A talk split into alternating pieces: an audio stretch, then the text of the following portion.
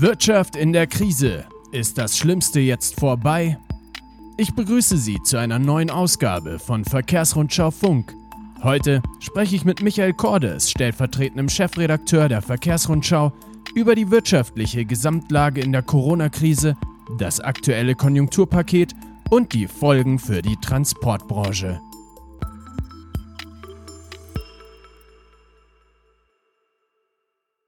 Seit Mitte März herrscht in Deutschland die Corona-Pandemie mit gravierenden Einschränkungen. Michael, wie sehr leidet die Wirtschaft darunter? Ähm, die Einschränkungen haben die Wirtschaft äh, mit voller Wucht getroffen, das spürt man natürlich.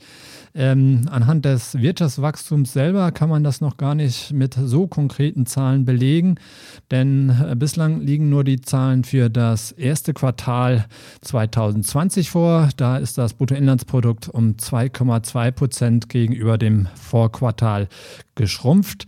Für das zweite Quartal liegen natürlich noch keine Zahlen vor, aber es wird erwartet der größte Einbruch in der Geschichte äh, der Bundesrepublik Deutschland. Äh, aber es liegen auch schon ein paar andere Zahlen, die schon mal so ein bisschen darauf hindeuten, wie stark dieser Einbruch sein könnte. Die liegen vor, nämlich zum Beispiel zu der Arbeitslosigkeit. Im April waren es 415.000 Arbeitslose mehr, im Mai sogar 577.000 mehr. Und wenn man sich nochmal den Monat März dazu im Vergleich anschaut, da waren es nur 34.000 Arbeitslose mehr. Das deutet also schon darauf hin, dass das zweite Quartal ein extrem schwieriges wird. Man hat ja gesehen, dass die Branchen unterschiedlich stark betroffen sind von der Krise. Der Lebensmitteleinzelhandel so gut wie gar nicht, der Gastronomiebereich hingegen leidet extrem.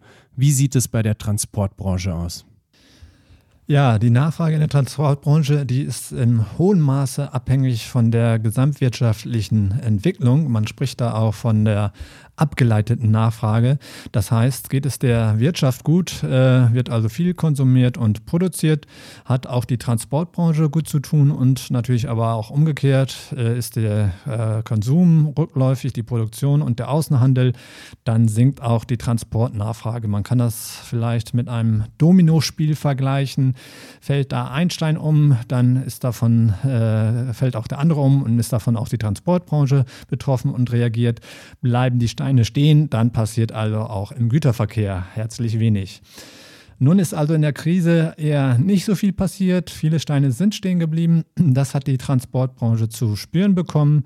Dafür gibt es auch einen ganz guten Indikator, der zudem sehr aktuell ist und das äh, verdeutlicht. Das ist der LKW-Maut-Fahrleistungsindex. Äh, den berechnet das Statistische Bundesamt und äh, die ermitteln einen sogenannten gleitenden Sieben-Tages-Durchschnitt. Und da war der Tiefpunkt erreicht am 6. April mit 95,0 Punkten. Seitdem hat er sich leicht erhöht auf aktuell 106,2 Punkten.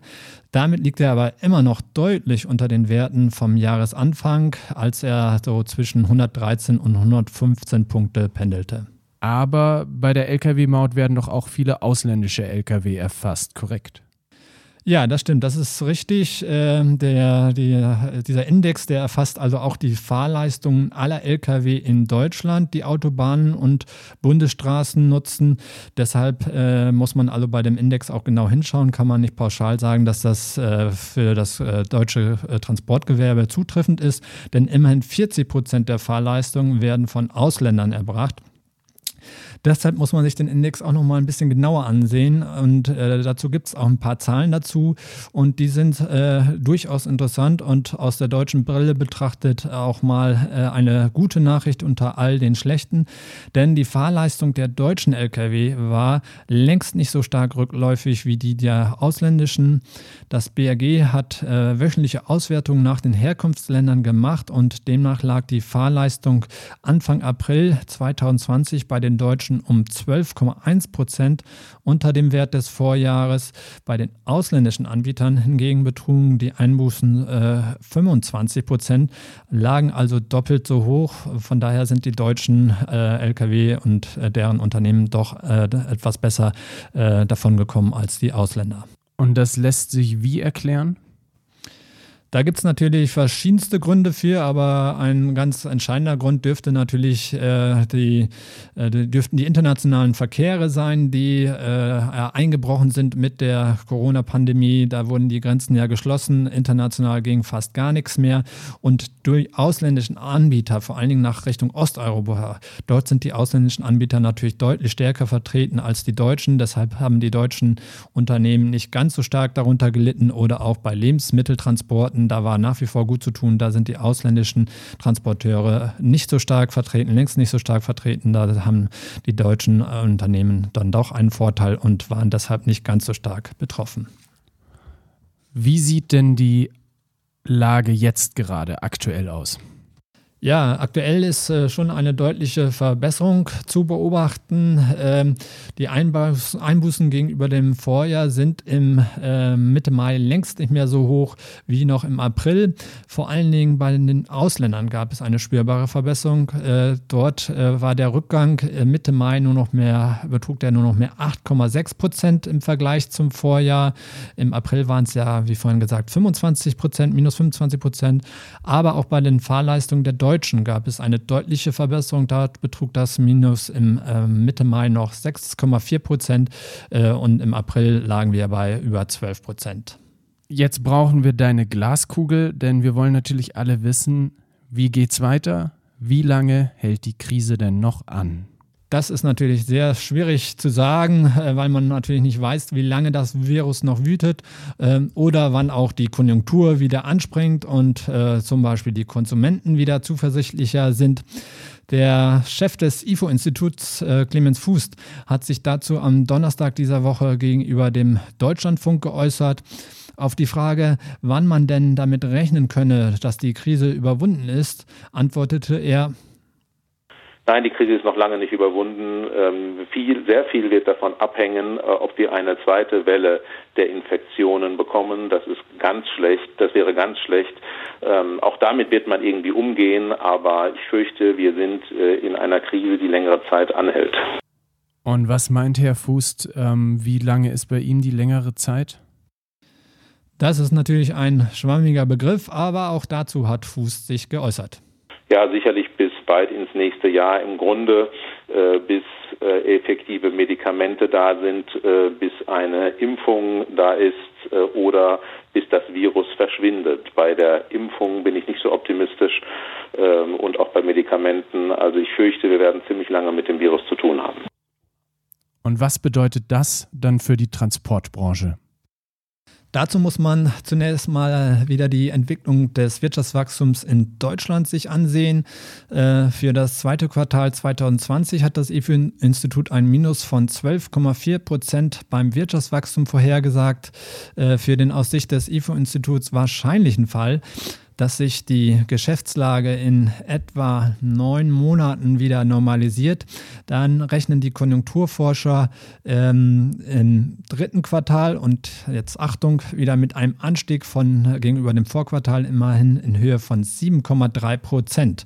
Und auch im vierten Quartal soll es dann wieder aufwärts gehen und zwar immerhin um plus 6,4 Prozent. Aber für das gesamte Jahr 2020 äh, kommen wir nicht mit einem Plus raus, natürlich nicht. Dazu waren die Einbußen anfangs zu hoch. Da wird äh, mit einem Einbruch des Bruttoinlandsprodukts in Höhe von 6,6 Prozent gerechnet. Das entspricht auch der Frühjahrsprojektion der Bundesregierung mit minus 6,3 Prozent. Immerhin 2021 soll es dann wieder aufwärts gehen um 10,2 Prozent. Ja, aber äh, zurück zur Frage, um jetzt zu ermitteln, äh, wie stark denn der Güterverkehr von diesen Schwankungen betroffen ist, kann man die sogenannte Transportintensität heranziehen. Ein etwas wissenschaftlicher Begriff, aber der ist relativ einfach zu verstehen. Die Intensität besagt nämlich, wie sich die Verkehrsleistung entwickelt im Vergleich zur Veränderung des Bruttoinlandsproduktes. Zuletzt war diese Intensität annähernd gleich, vielleicht leicht über 1%, weshalb man sagen kann, dass die Transportnachfrage vielleicht etwas stärker zurückgehen wird wie das Bruttoinlandsprodukt. Aber auch das hängt von verschiedenen Faktoren ab, zum Beispiel auch von den Export- und Importströmen. Denn der Außenhandel, der spielt bei der Transportnachfrage äh, eine deutlich wichtigere und äh, größere Rolle als bei der Entwicklung des äh, Bruttoinlandsproduktes. Und der Außenhandel, das hatten wir ja vorhin auch schon gesagt, der ist stärker betroffen von der Pandemie. Deshalb muss man wohl davon ausgehen, dass die Transportnachfrage stärker nachgeben wird als das Bruttoinlandsprodukt. Was denkst du, inwiefern kann das von der Bundesregierung diese Woche beschlossene Konjunkturpaket dazu führen, dass die Konjunktur und damit auch die Transportnachfrage nicht so stark einbrechen wie prognostiziert? Das ist natürlich jetzt noch schwer zu beurteilen, aber natürlich hilft zunächst mal eine Unterstützung seitens des Staates, die Rezession ein wenig abzumildern. Dazu nochmals die Aussage von IFO-Chef Fußt sicherlich in der Lage, die Rezession zu dämpfen. Aus der Welt schaffen kann man sie natürlich nicht. Die Rezession kommt ja daher, dass wir teilweise schließen mussten im Shutdown, dass bis heute viele Produktionen einfach behindert äh, werden durch die äh, Hygienevorschriften, die ja unbedingt nötig sind, aber eben viel Geld kosten und die Produktivität senken. Das heißt, man kann hier äh, die, die Probleme nicht aus der Welt schaffen, aber eine gewisse Dämpfung äh, des Abschwungs kommt äh, auf jeden Fall und man darf ja nicht, nicht vergessen, dass äh, die Wirtschaftsentwicklung auch stark abhängig ist von Erwartungen über die Zukunft und hier sind doch äh, viele zukunftsweisende Inform äh, Investitionen dabei. das Ganze wird also der Bevölkerung sicherlich auch Mut machen und den Unternehmen und die Stimmung ein bisschen verbessern. die Krise selbst ist doch so massiv, dass man sie damit nicht so leicht aus der Welt schaffen kann. Ähm, wie die Stimmung in der Transportbranche tatsächlich ist, das äh, fragt die Verkehrsrundschau auch jedes Quartal ab. Da warten wir mit Hochspannung auf die Zahlen für das zweite Quartal 2020. Doch bis die vorliegen, müssen wir uns noch etwas gedulden. Anfang Juli werden wir darüber in der Verkehrsrundschau und auf unserem Online-Portal berichten, auch über die Erwartungen der Logistikdienstleister und Verlader. Und dann gibt es auch dazu wieder einen Podcast. Da freuen wir uns drauf. Vielen Dank, Michael Cordes, stellvertretender Chefredakteur der Verkehrsrundschau. Ihnen, wie immer, vielen Dank fürs Zuhören. Mein Name ist Michael Pilzweger und ich wünsche Ihnen viel Antrieb für einen guten Aufschwung.